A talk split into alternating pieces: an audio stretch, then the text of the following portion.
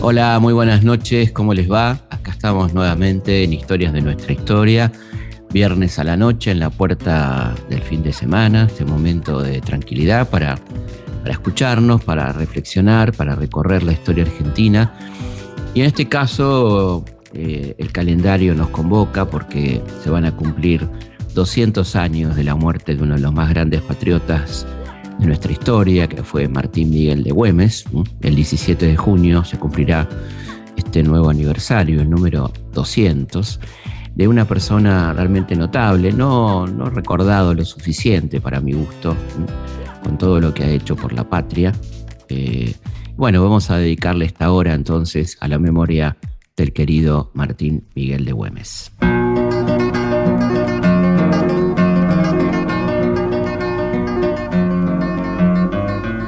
Volvemos al pasado, a rescatar del bronce la profunda palpitación del alma nacional. Como el árbol, hundo la raíz más entrañable en el tiempo germinal de la tierra para subir más arriba hacia la luz. Y mi sangre, a tientas, busca en la evocación del caudillo gaucho don Martín Miguel de Güemes, el sentido de su futura dirección. Me encomiendo a mi Padre para que desde el más allá oriente este instinto de canto que hoy a la boca me trae el sabor guerrillero del grito en este fogón criollo bajo el deslumbrado palpitar de las estrellas. Vamos a rezar en poemas y canciones por nuestra patria. Bueno, Güemes nació un 8 de febrero de 1785 en Salta. Desde muy jovencito, a los 14 años, se incorporó al, fijo de infantería y, bueno, por sus virtudes, este, fue observado por sus superiores y trasladado a Buenos Aires para continuar su formación militar. Y ahí participó con estos pocos años. Eh, de las invasiones inglesas, de la defensa frente a las invasiones inglesas, donde se produce un primer hecho en su vida notable, que es que al frente de una partida de gauchos eh, toma un barco inglés, el Justin. ¿no? ¿Cómo, ¿Cómo fue posible esto? Bueno, porque una de las frecuentes bajantes del río de la Plata había dejado empantanado al barco inglés y entonces se aprovecha la situación y al frente de una caballería gaucha, Güemes toma el barco Justino, un barco muy importante de 21 cañones y captura a toda la oficialidad y, a la tropa de, ese barco. Así comienza la vida militar de este muchacho, ¿no? tan, tan intrépido, este, que por supuesto va a adherir a la, Revolución de Mayo y va a comenzar en el norte a conformar un ejército eh, notable, el de los famosos infernales, ¿no? Este, por un lado por los ponchos que vestían y por otro lado porque les hacían realmente la vida imposible a los españoles. ¿no? La idea era este, una, acción de guerrilla rápida, ¿no? de golpear y este, sorprender al enemigo. ¿no? Esta es un poco la táctica que va a usar Martín Miguel de Güemes, que va a ser estudiada incluso en muchas academias militares eh, del mundo. ¿no? Eh, a partir de, de esta situación, Güemes pide permiso, ¿no? solicita permiso, autorización al director Álvarez Tomás para crear un cuerpo fijo, para tener un sostén económico de, esa, este, de lo que, bueno, de lo que está conformando. Eh, y este, le da el nombre de División Infernal de Gauchos de Línea. Le escribe a Álvarez Tomás el 12 de septiembre de 1815, ¿no? Aquí en esta provincia de Salta tiene vuestra excelencia cuatro mil campeones abrazados con el sagrado fuego de la libertad de la patria y altamente entusiasmados con el patriotismo más puro e incorruptible. Están acostumbrados a vencer. Expelieron a los enemigos de esta ciudad y la de Jujuy con la batalla de Puesto Grande, los obligaron a desocupar las provincias de Potosí y Charcas sin que el ejército auxiliador tuviese la pérdida de un solo soldado o descargase un tiro de fusil. ¿Mm? Bueno, a pesar de todas estas eh, palabras tan, tan claras, concretas, el director supremo, este, muy portuario, Álvarez Tomás le, le contesta fríamente, el gobierno no encuentra motivo para crear en Salta un cuerpo de línea que allí no hace falta, que si consintieran esto arruinaría nuestros escasos fondos con el aumento de oficiales cuando el ejército del Estado tiene su completo y una baja grande de plazas y que en esta virtud no aprueba la propuesta que hace.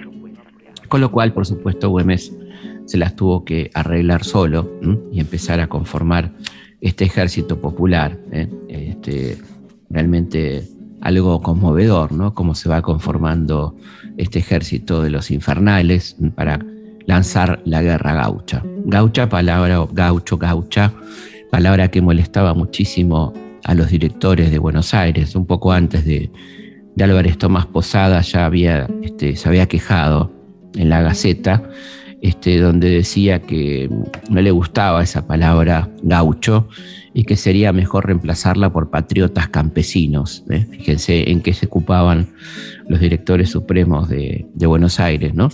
Por supuesto que es muy interesante el uso de la palabra gaucho por parte de Güemes porque es como una reivindicación de algo que hasta ese momento era un calificativo negativo. ¿no? Por lo tanto hay una reivindicación del gaucho, ¿eh? la guerra gaucha, ¿eh? todo esto que, va haciendo este, con toda intención eh, don Martín Miguel de Güemes, que va a, apoyar decididamente la independencia, y también la propuesta de, Manuel Belgrano de coronar un Inca, ¿no? la, idea de, la monarquía incaica. Fíjense lo que, lo que dice Güemes, le dice a Belgrano en una carta. En todos los ángulos de la tierra no se oye más voz que el grito unánime de la venganza y exterminio de nuestros liberticidas. Si estos son los sentimientos generales que nos animan, con cuánta más razón lo serán cuando, restablecida muy en breve la dinastía de los incas, veamos sentado en el trono y antigua corte de Cusco al legítimo sucesor de la corona. ¿Mm? Esto decía Güemes, que por supuesto, como ustedes saben, eh, apoyó el proyecto de Belgrano junto con San Martín, pero que fue de alguna manera agochado, está rechazado por los diputados porteños que decían que no podíamos tener un, un príncipe en hojotas con esta, con esta cuestión. Cuando se produce la declaración de independencia, eh, fíjense qué interesante lo que hace Güemes, dice... A ningún concurrente se le obliga, en oposición a su voluntad, a prestar el juramento dignamente emanado por el soberano Congreso, y cualesquiera que no quisiere celebrarlo se declare, bajo la firme confianza, que empeñada su palabra de honor, al que quisiera aún seguir la dura dominación del rey de España, sus sucesores y metrópoli,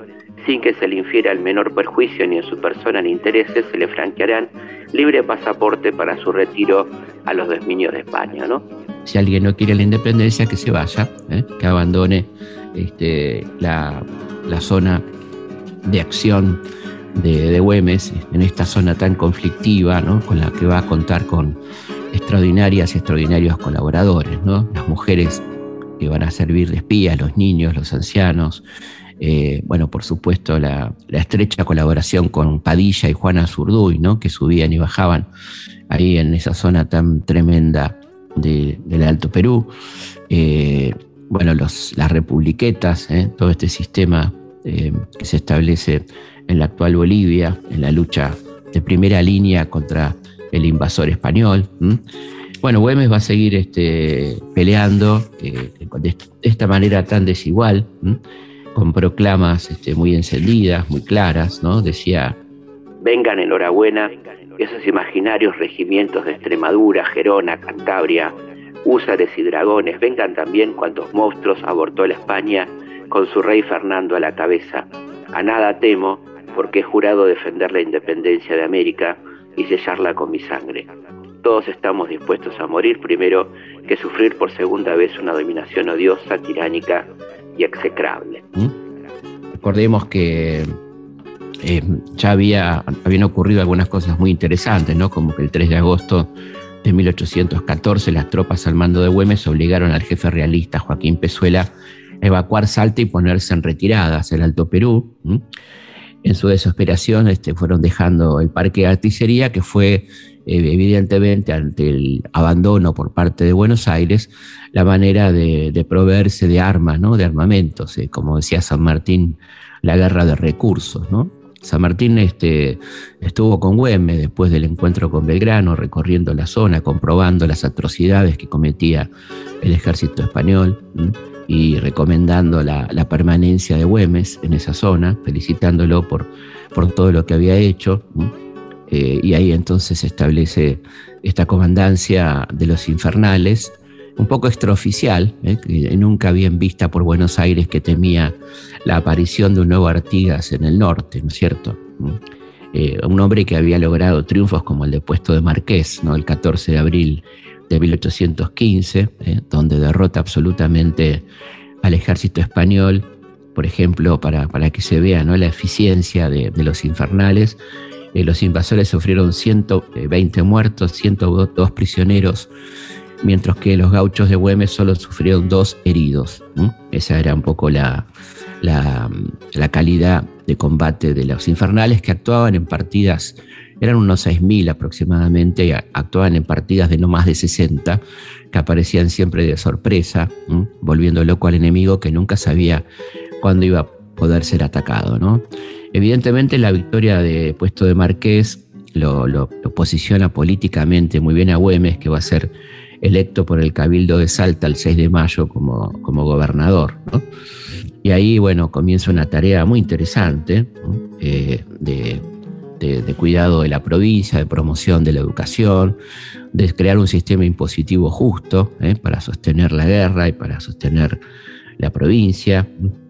Y comienza también a, desplegar esta, esta, esta, extraordinaria tarea de armar este ejército infernal. ¿eh? Eh, no había leva forzosa en este ejército, ¿no? Todos eran voluntarios. La leva forzosa, recordemos, era esto que obligaba a los pobres a incorporarse a la milicia. Eh, ahí estaban los changuitos salteños, ¿no? Que ya empezaban a montar y a sumarse como espías este, a esta red tan eficiente, el que integraban también las mujeres. Este, bueno, todo el pueblo donaba lo, lo poco que tenía para conformar ese ejército notable, ¿no? Eh, estas tácticas guerrilleras fueron motivo de estudio en muchas academias militares, como la de Yugoslavia, por ejemplo. La biblioteca del oficial eh, publica un, texto muy curioso de un oficial yugoslavo titulado La guerrilla en la guerra, cuyo autor es el mayor eh, Radulovic, que, habla del, caso curioso de, de Güemes en esta academia militar yugoslava las montoneras de Güemes hicieron una guerra sin cuartel que ha pasado a la historia como la guerra gaucha. Cada uno de los miembros serviría de modelo para fundir en bronce la estatua del soldado irregular del guerrillero. Ahí estaba la, fama de Güemes, ¿no? A, nivel global, como, como, fue creciendo, estudiado en diversas academias eh, militares, ¿no? Fíjense cómo describían los españoles el accionar de Güemes. Acá tenemos una carta de General Pezuela, dirigida al virrey del Perú. El enemigo no tiene una fuerza suficiente en razón de su calidad para emprender un ataque formal, a causa de que entran en ella de 3 a 4 mil gauchos o gente de campaña armados de arma blanca. Descubro que su plan es de no dar ni recibir batalla decisiva en parte alguna, y sí de hostilizarnos en nuestras posiciones y movimientos. Observo que, en su conformidad, son inundados estos interminables bosques con partidas de gauchos, apoyadas todas ellas con 300 fusileros, que al abrigo de la continuada e impenetrable espesura y a beneficio de ser muy prácticos y de estar bien montados, se atreven con frecuencia a llegar hasta los arrabales de Salta y a tirotear nuestros cuerpos, por respetables que sean, arrebatar de improviso a cualquier individuo que tiene la imprudencia de alejarse una cuadra de la plaza o del campamento y burlan ocultos en la mañana las salidas nuestras ponen en peligro mi comunicación con Salta, a pesar de dos partidas que tengo apostadas en el intermedio. En una palabra, experimento que nos hacen casi con impunidad una guerra lenta, pero fatigosa y perjudicial. A todas estas ventajas que nos hacen los enemigos se agrega otra no menos perjudicial, y es la de ser ellos avisados por hora de nuestros movimientos y proyectos por medio de los habitantes de estas estancias, principalmente por las mujeres relacionadas con los vecinos de aquí de Salta, siendo cada una de estas una espía vigilante y puntual para transmitir las ocurrencias más diminutas de este ejército. ¿no? Ahí estaba preocupado el general Pezuela por esta extraordinaria eficiencia, por la colaboración, por esta guerra popular ¿no? que se estaba haciendo sin ninguna duda ¿eh? este, en torno a, la guerra gaucha, como la va a llamar Leopoldo Lugones, y que dará título a la, gran película, muy recomendable, ¿no? sobre la acción de Güemes en el norte. También estaban preocupados este, los, españoles porque Güemes estaba de alguna manera con esta acción militar haciéndole el aguante a San Martín, que estaba preparando el cruce de los Andes, ¿no? conteniendo estos ejércitos que venían del Perú, le permitía a San Martín trabajar tranquilo, digamos, en la gran operación del cruce de los Andes. Dice, eh, Pezuela le, escribe a, Marcó del Pont, ¿no? el gobernante español de Chile, escrito al general La Serna, ordenándole que se ponga en marcha para ponerse en Tucumán y se detenga allí sin pasar adelante hasta observar los movimientos de los insurgentes en todos los puntos que ocupan y cerciorarse bien de sus positivas intenciones. Esta marcha hasta Santiago del Estero y Tucumán, ejecutada con celeridad, es el medio infalible para desbaratar los proyectos de San Martín sobre Chile, si fuese cierto que piensa seriamente en invadirle, porque noticiosos los caudillos de la aproximación de la Serna, es más natural que reúnan para resistirle que el exponerse, si la emprendieran por la cordillera, a ser abatidos por frente y por la espalda. Bueno, se equivocaba bastante fiero eh, Marco del Pom ¿no? cuando, cuando escribía esto y eh, efectivamente se animaron a cruzar la cordillera y también se animó Güemes a no permitir que estas fuerzas lleguen hasta el Tucumán. ¿no? Eh, así que lo que van a intentar hacer eh, entonces, que ya no tenían manera de frenar a Güemes, es este, tratar de sobornarlo, o la nieta, es el Pedro Antonio La Nieta es el comisionado para intentar sobornar a Güemes, eh, donde le ofrecen todo tipo de comodidades, este, dinero, llevarlo a una zona segura, darle una, mansión. Y eh, Güemes contesta, ¿no? No quiero favores con perjuicio de mi país. Este ha de ser libre a pesar del mundo entero. ¿Qué más quiere usted que le diga?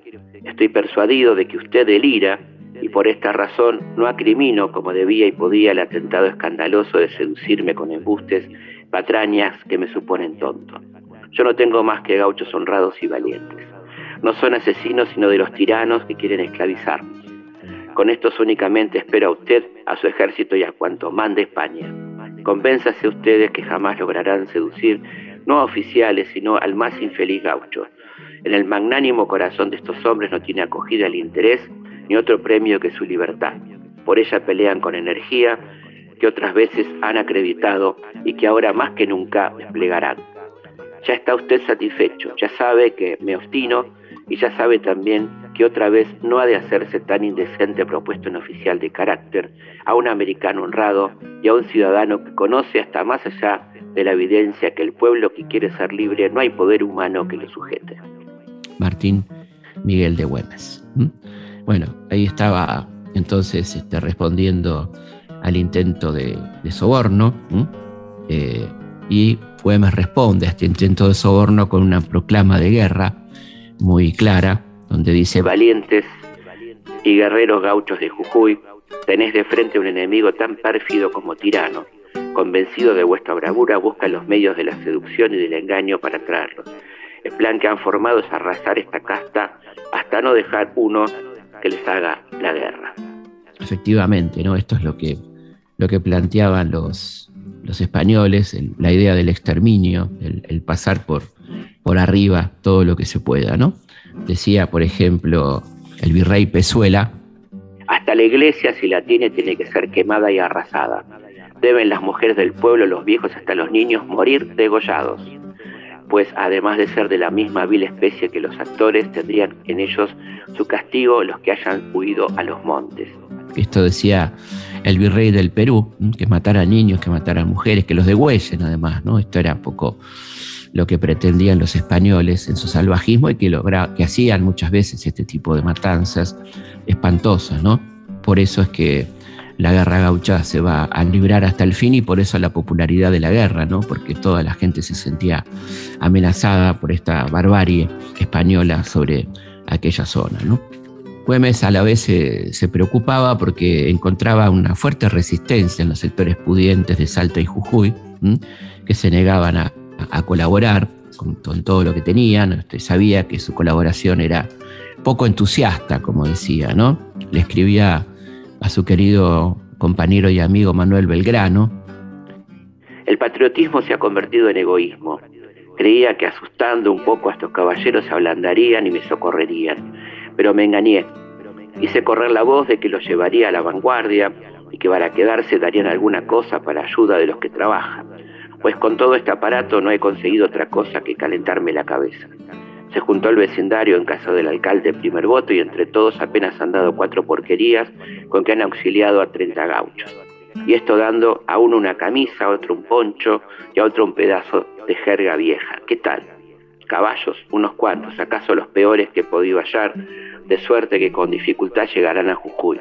A vista de esto, no he de alabar la conducta y la virtud de los gauchos. Ellos trabajan personalmente y no exceptúan ni a uno el solo caballo que tienen, cuando los que reportan ventajas de la revolución no piensan otra cosa que en engrosar sus caudales. Belgrano le contesta, Atúrdase usted, en la aduana de Buenos Aires hay depositados efectos cuyo valor pasa de 40 millones de pesos. Vea usted si lográsemos que se extrajeran para el interior. ¿Cómo tendríamos en los fondos del Estado por derechos 5 millones que todo lo adelantarían? Bueno, evidentemente ahí estaba, ¿no? Lo que era poner el pecho frente a la adversidad, ¿eh? sin ningún tipo de, de apoyo por parte del Estado Nacional. Vamos a una pausa y seguimos en Historia de nuestra historia hablando del querido Martín Miguel de Güemes. Felipe Piña hace Historias de nuestra historia por Nacional AM870, la radio pública. Los hechos, los lugares, los personajes son muchos la forma de contarlos, una sola. Historias de nuestra historia. Con Felipe Piña.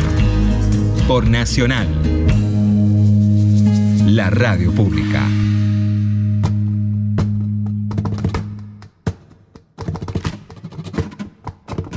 Seguimos en Historia de nuestra historia hablando de Martín Miguel de Güemes al cumplirse 200 años de su fallecimiento y vamos a, contarles que estamos iniciando un nuevo curso en el CONEX, en este caso de 1930 a la crisis de 2001, serán cuatro meses.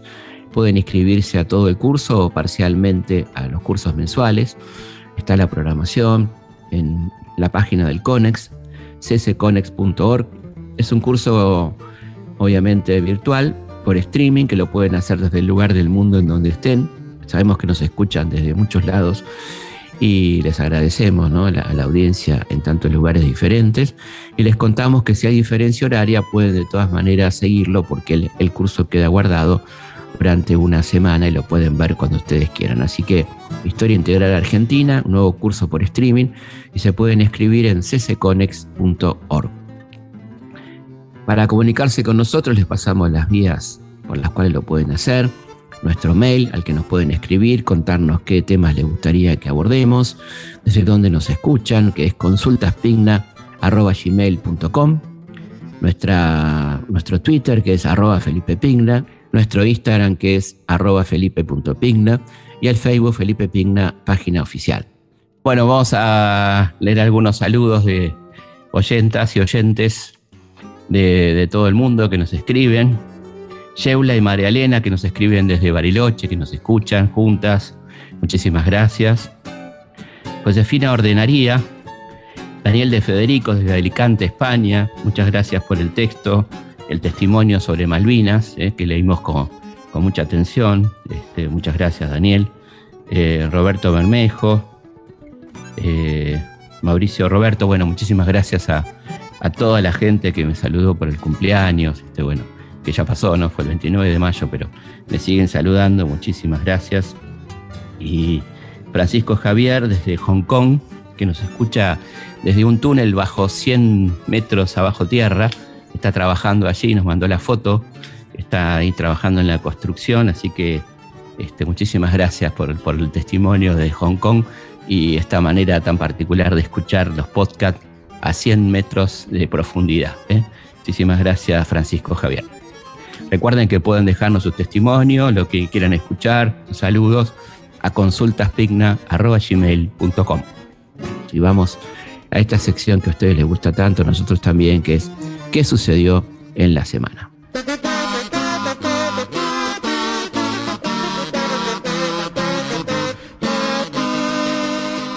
¿Qué sucedió en la semana?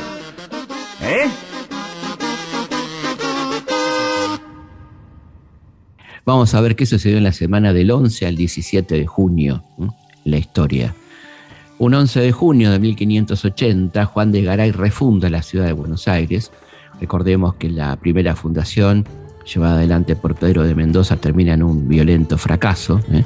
Así que esta es la, la, verdadera fundación de Buenos Aires, podemos decir, por Garay el 11 de junio de 1580 y bautiza la ciudad como eh, ciudad de la Santísima Trinidad y puerto de Buenos Aires. En 1787, un 11 de junio, nace nada más y nada menos que el coronel Manuel Dorrego, ¿eh? un hombre fundamental que estudió en el Colegio de San Carlos, que luego se doctoró en la Universidad de San Felipe en Chile, y que, bueno, participó en las batallas de Salta, de Tucumán, en el Ejército del Norte, fue un gran gobernador de la provincia de Buenos Aires y termina justamente por ser un gobernador honesto, popular, defensor de las causas nacionales, eh, derrocado por la Valle y fusilado el 13 de diciembre de 1828. Alguna vez se habrán preguntado cuando pasaban por la calle Combate de los Pozos, ¿no? ¿Qué, significaba? Esto es una calle que, que, da para el chiste, ¿no? Acá se, llega a tener baches más aún. Eh, y mucha gente dice esta calle es Combate de los Pozos, ¿no? Por los pozos que hay en, muchas calles de Buenos Aires, pero esto tiene que ver con, con este, un combate, el combate de los pozos, que se libró frente a Buenos Aires entre los buques argentinos a las órdenes de Brown y la escuadra brasileña en 1826, justamente un 11 de junio. Eh, una victoria de la, de la Armada Argentina frente a las tropas brasileñas.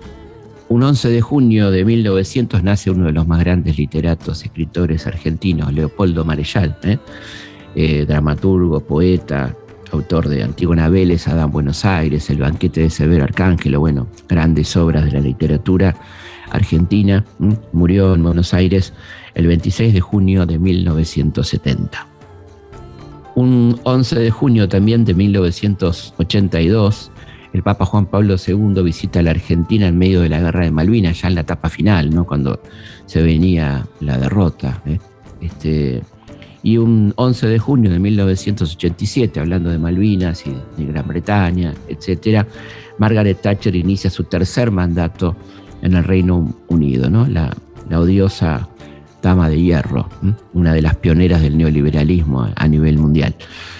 En 1989, en 11 de junio, muere el brujo José López Rega, que fue ministro de Bienestar Social, uno de los creadores de la AAA, un ser nefasto de la historia argentina.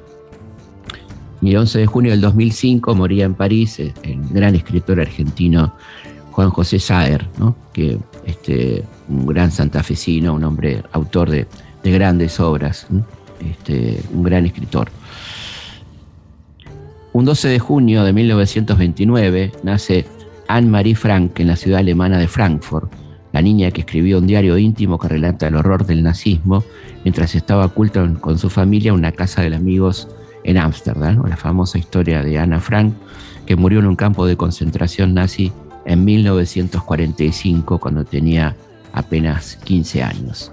El famoso diario de Ana Frank, ¿no?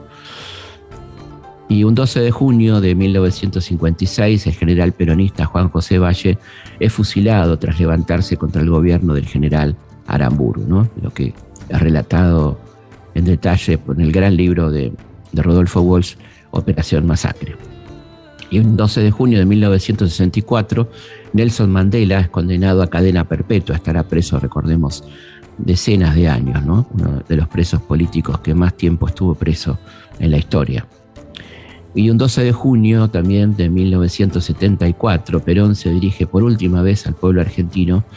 Moriría el primero de julio, como todos sabemos, el famoso discurso de llevo en mis oídos, ¿no? Aquella, aquello que quedará en la historia. Les agradezco profundamente el que hayan llegado hasta esta histórica Plaza de Mayo.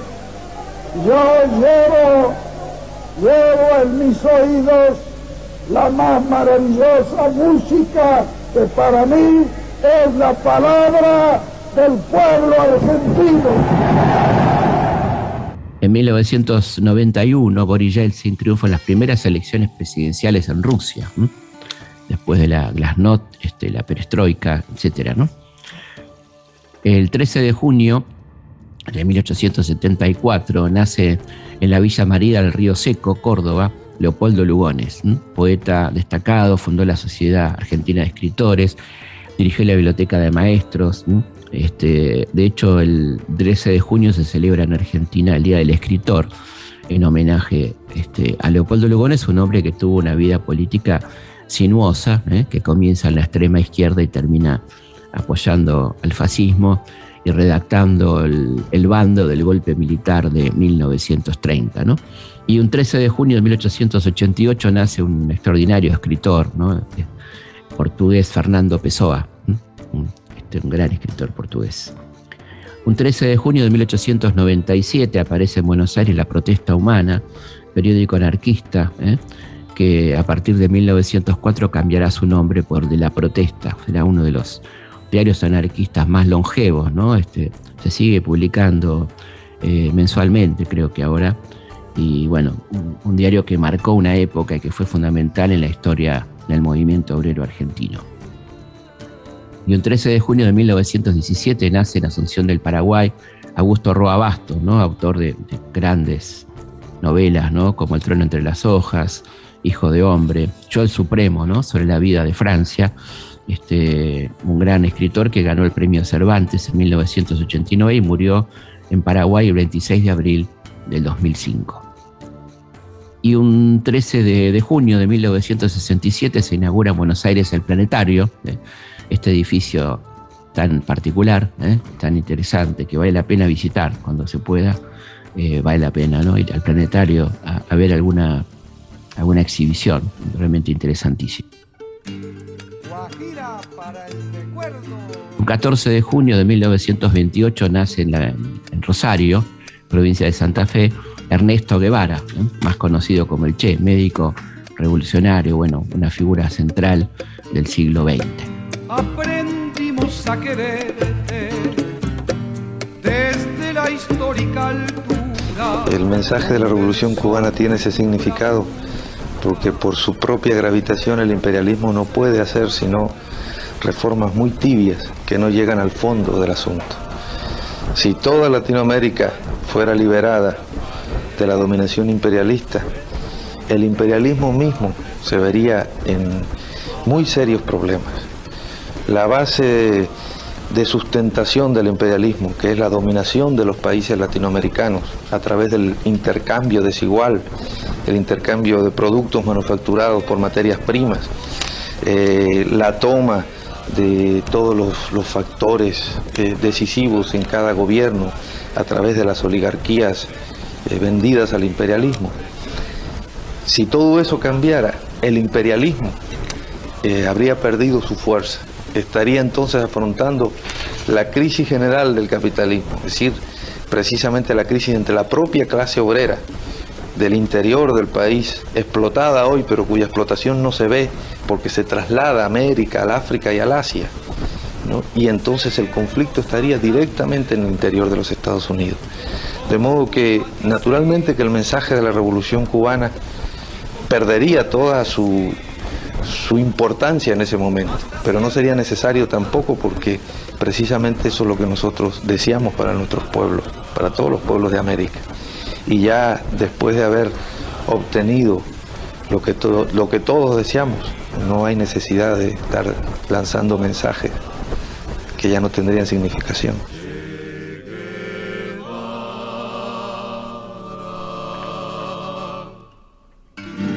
Y un 14 de junio, como olvidarlo, de 1982, el ejército argentino se rinde en Puerto Argentino, dando fin a la guerra de Malvinas. Recordemos que Galtieri se resistía a esta rendición y decía que había que seguir peleando hasta perder las dos terceras partes de las tropas, una cuestión demencial.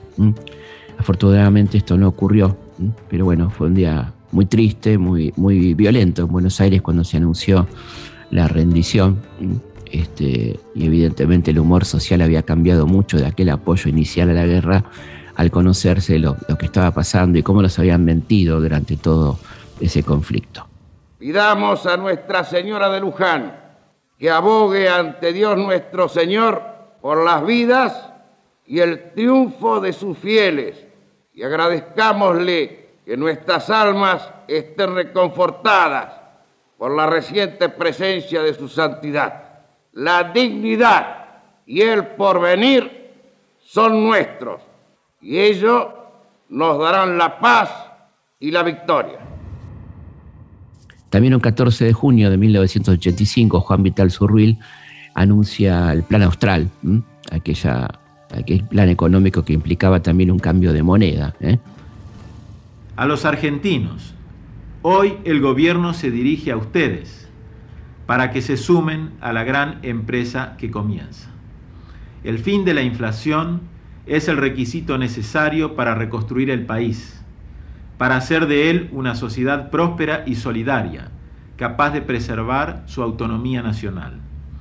Un país con una economía vacilante y desbordada por la inflación es un país que no puede defender sus intereses nacionales y no puede hacer valer sus justas demandas por un orden internacional más equitativo donde los pueblos de América Latina tengan derecho al desarrollo y la modernización. Y un 14 de junio de 1986 muere en Ginebra Jorge Luis Borges, ¿no? uno de los más destacados poetas, escritores y ensayistas de, de la Argentina, con obras como Fervor de Buenos Aires, Inquisiciones, Historia Universal de la Infamia, Ficciones, El Aleph, bueno, infinidad de cuentos extraordinarios, ¿no? los de Borges. Ajedrez. En su grave rincón los jugadores rigen las lentas piezas. El tablero los demora hasta el alba en su severo ámbito en que se odian dos colores. Adentro irradian mágicos rigores las formas, torre homérica, ligero, caballo, armada reina, rey postrero, oblicuo alfil y peones agresores. Cuando los jugadores se hayan ido, cuando el tiempo los haya consumido, ciertamente no habrá cesado el rito. En el oriente se encendió esta guerra, cuyo anfiteatro es hoy toda la tierra. Como el otro, este juego es infinito. Tenue rey, cejo alfil, encarnizada, reina, torre directa y peón ladino, sobre lo negro y blanco del camino, buscan y libran su batalla armada. No saben que la mano señalada del jugador gobierna su destino, no saben que un rigor adamantino sujeta su albedrío y su jornada. También el jugador es prisionero, las sentencias de Omar de otro tablero, de negras noches y de blancos días. Dios mueve al jugador y éste la pieza. ¿Qué Dios detrás de Dios la trama empieza? De polvo y tiempo y sueño y agonía. Y un día muy importante, el 14 de junio de 2005, la Corte Suprema de Justicia declara inconstitucional las leyes de obediencia debida y punto final. Era evidentemente otra Corte Suprema de Justicia. ¿no? Y un 15 de junio de 1835 nacía en Buenos Aires el doctor Manuel Algerich, que asistió a los enfermos de la viruela, que el ejército aliado que venció en Caseros. Más tarde, en 1867, fue uno de los primeros en asistir a las víctimas del cólera. Y en 1871 formó la Comisión Popular en una cruzada contra la epidemia de fiebre amarilla, de la que él muere, ¿no? muere, muere atendiendo pacientes. Este gran médico argentino Manuel Algerich, que murió ahí en la epidemia de fiebre amarilla. 15 de junio de 1916 nace en Buenos Aires uno de los más grandes compositores y músicos de tango, Horacio Salgán. ¿eh? Ahí lo estamos escuchando, el notable Salgán. En 1977, un 15 de junio, se realizan elecciones en España luego de 41 años de dictadura. ¿eh? Este, bueno, una fecha notable, ¿eh? empieza a cambiar un poco la política en España, vendrá la apertura, el destape, bueno, toda esa etapa tan interesante que se inicia a partir de la muerte del generalísimo Franco. Hay que empezar a tratar de ser libres. Yo también quiero ser libre. No tener que mentirme tanto. Sé que tengo que hacer algo, a lo mejor escuchar. Escuchar más a la gente. O hacer un programa de radio para adultos. Para hablar de las cosas de hoy, porque porque no podemos pasar nosotros 40 años hablando de los 40 años. No soy político ni sociólogo, pero creo que lo que deberíamos hacer es darnos la libertad los unos a los otros. Aunque sea una libertad condicional. Pero el caso es empezar. Yo creo que sí podemos hacerlo. Yo creo que sí. Pues vamos. No debe preocuparnos si cuesta un poco al principio, porque lo importante es que al final habremos recuperado la, la convivencia, el amor, la ilusión. De lo que no cabe duda, y todos lo sabemos, es de que tal y como vivimos estamos fracasando. Un 15 de junio de 1996 Fallece en Beverly Hills, California, a la edad de 79 años, la cantante Ella Fitzgerald, considerada como una de las más importantes de la historia del jazz junto a Billie Holiday y Sarah Vaughan. Escuchen qué lindo que cantaba y canta, ¿no? Ella Fitzgerald.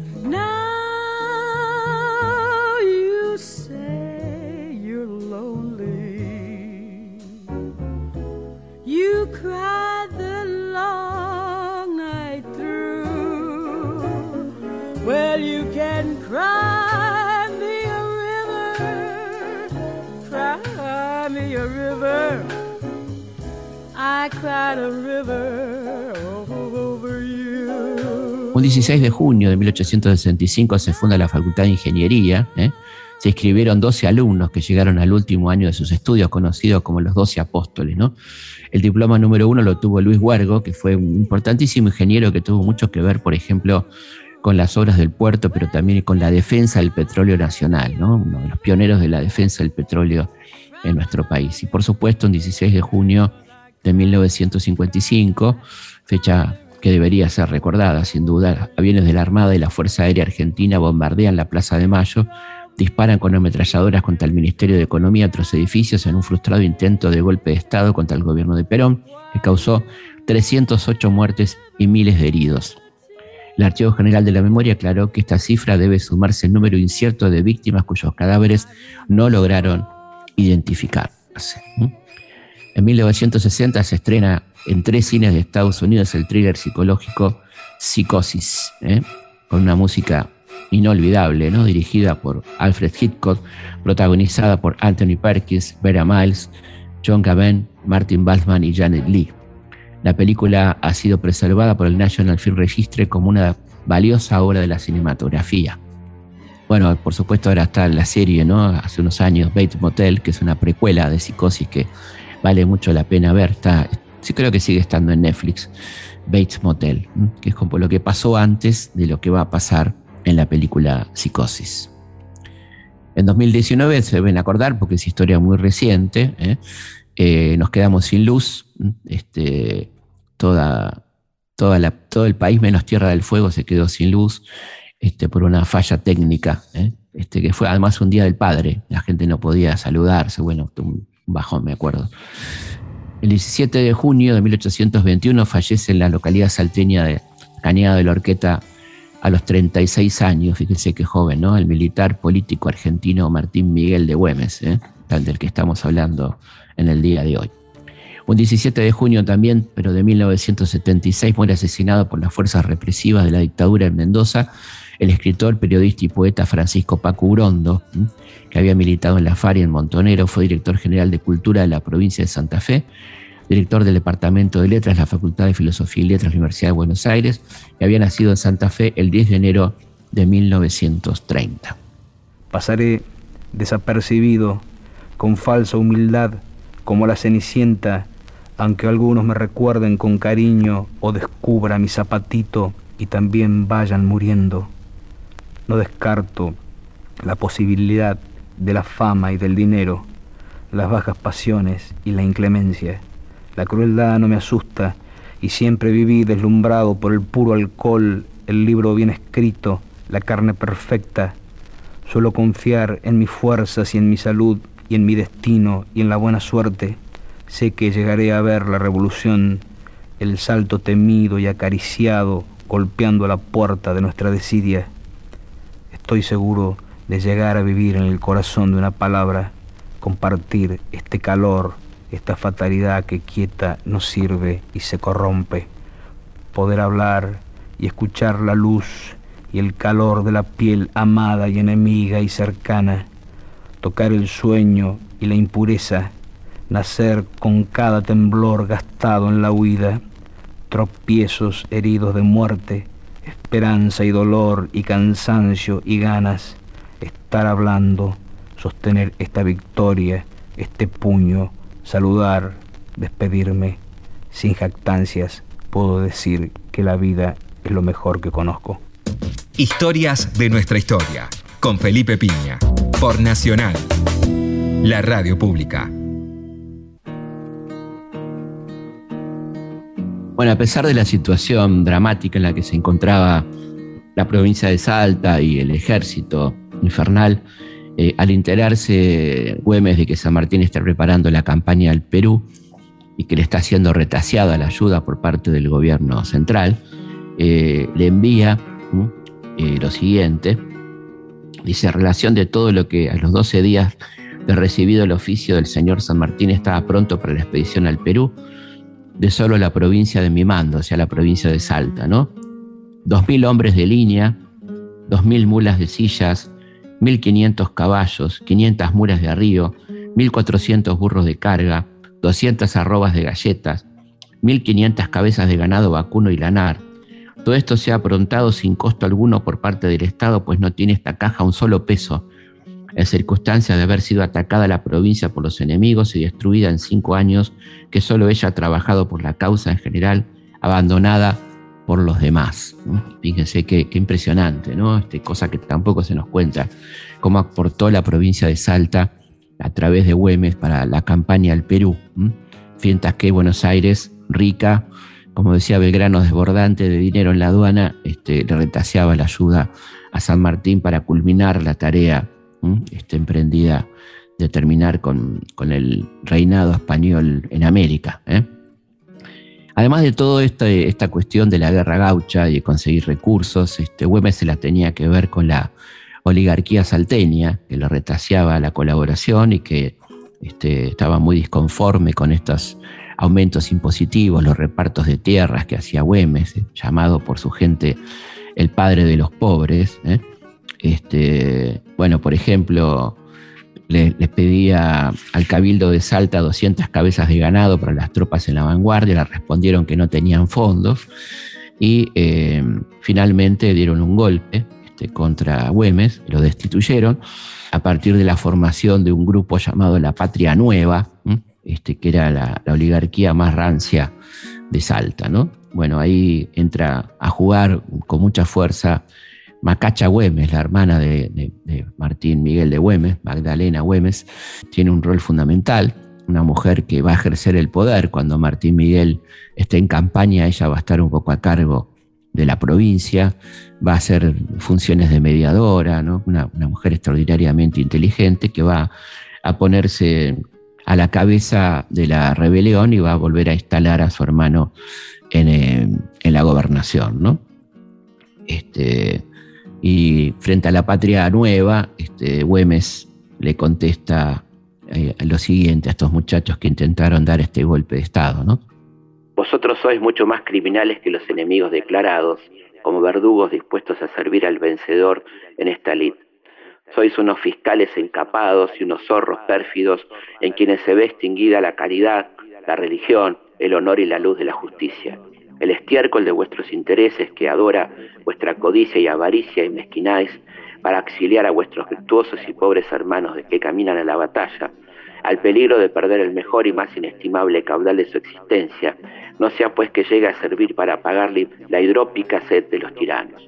Llenaos de rubor y temed el justo enojo de vuestros compatriotas, a quienes abandonáis en caso urgente de necesitarlos. Bueno, finalmente Güemes retoma el poder y este, le da rienda suelta a sus gauchos para que tomen lo que necesiten de aquellos que habían sido declarados enemigos, ¿no? Esto lo cuenta Frías, uno de los más importantes biógrafos de Güemes, dice. Esta vez quiso Güemes reprimir más seriamente la obcecación de sus adversarios y notando en esto que los hombres de comercio habían sido quienes por esta vez habían formado lo principal y más arrojado del movimiento, determinó que su castigo dar licencia a sus gauchos para que entraran al saqueo en las tiendas y casas de sus conocidos enemigos. De hecho, se la llamó la revolución del comercio, ¿no? Esta, esta revolución que depuso a Güemes. Eh, bueno, en estas circunstancias, después de, la reposición de Güemes, esta gente no se queda tranquila y busca la traición y consigue en Barbarucho Valdés, un general salteño que se había pasado a las filas del enemigo, este, intentar eh, un atentado contra Güemes, que se produce cuando Güemes va a visitar a su hermana y, es rodeado y herido, eh, herido mortalmente, y va a ser trasladado a la horqueta, donde va a pasar sus últimos días. ¿no? Eh, esto lo cuenta Abit, su lugarteniente. Nosotros estábamos acampados una legua más o menos de Salta, organizando las fuerzas de la provincia para marchar al encuentro del enemigo, cuando el general Güemes tuvo la fatal idea de ir durante la noche, escoltado por algunos hombres de caballería a la ciudad, objeto de tomar allí personalmente algunas disposiciones. Había echado pie a tierra cuando a medianoche la infantería española, desembocando por una quebrada, entró a Salta, cubriendo inmediatamente todas las salidas y no dando tiempo al general Güemes sino a montar a caballo para atravesar dos pelotones de infantería que ocupaban las bocacalles. Pasó por sobre el cuerpo de infantes, pero recibió un balazo. Mm. Ahí este, va a pasar sus últimos días Güemes. Vuelven a ofrecerle dinero y médicos y etcétera, que los rechaza absolutamente y le ordena a su segundo, el general Witt, también poco recordado, Tome usted el mando de las tropas y marche inmediatamente a poner sitio a la ciudad y no me descanse hasta no arrojar de fuera de la patria al enemigo. ¿Mm? Así ocurrió. Este, mientras Güemes moría, Salta iba a ser recuperada ¿eh? para las fuerzas patriotas. Eh, recordaba a Juana Manuela Gorriti cómo fue el entierro de, de Güemes, ¿no? Todavía recuerdo el magnífico espectáculo de aquel cortejo fúnebre que vi atravesar a través de las calles de Salta conducido por mi padre y por Bit, que vestidos de luto, la cabeza descubierta, llevaban con una mano las cintas de un ataúd y con la otra a dos niños, Martín y Luis Güemes, que acompañaban llorando el féretro de su padre. Después del fúnebre grupo venía una inmensa muchedumbre, pueblos enteros de largas distancias habían venido para tributar el grande hombre su ofrenda en lágrimas y plegarias. Carmencita Puch, que era la, la mamá de, de, Martín y Luis, los hijos de Güemes, entra en una profunda depresión, eh, se encierra en un cuarto, se corta el pelo y muere de tristeza poco tiempo después de la muerte de su querido compañero Martín Miguel de Güemes. Mientras tanto, en Buenos Aires, la Gaceta, estamos en la Buenos Aires de Rivadavia, ¿no? de Martín Rodríguez Rivadavia, los unitarios, la Gaceta de Buenos Aires que estaba tan lejos ¿no? de los ideales de su fundador, Mariano Moreno, ahora diario reaccionario, eh, titulaba, al enterarse de la muerte de Güemes, murió el abominable Güemes al huir de la sorpresa que le hicieron los enemigos. Ya tenemos un cacique menos. Esto decía el diario unitario rivadaviano La Gaceta al enterarse de la muerte de Martín Miguel de Güemes. Quizá por eso también es tan importante recordar a este extraordinario patriota, ¿eh? Martín Miguel de Güemes, a 200 años de su muerte. Bueno, estamos llegando al final de este programa. Espero que lo hayan disfrutado y que hayan conocido un poquito más a este extraordinario patriota, el querido Martín Miguel de Güemes. Nos volvemos a encontrar como siempre aquí, viernes a las 22, en Historias de nuestra historia. Hasta la próxima. Historias de nuestra historia. Allá va ese Martín Güemes, barba florida y entera con sus gauchos infernales defendiendo la frontera. Conducción, Felipe Piña. Producción, Cecilia Musioli. Archivo, Mariano Faín. Edición, Martín Nesuti. Ese bravo Martín Güemes en Salta será, les dice a los maturranos que no han de pasar.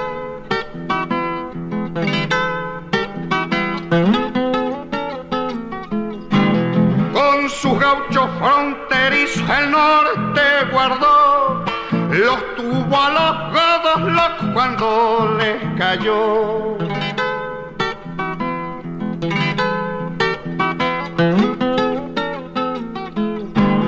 Lárguese pues don Pezuela si quiere invadir, pues sabremos los salteños vencer o morir. Chacarera, chacarera de la libertad, ya se van los maturranos,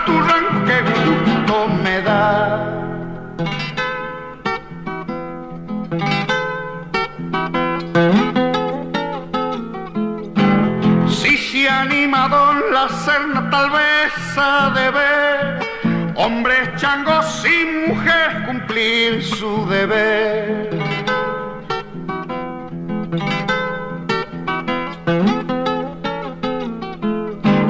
Porque Güemes a los que andan queriendo invadir, a rigor de guerra gaucha los hace salir.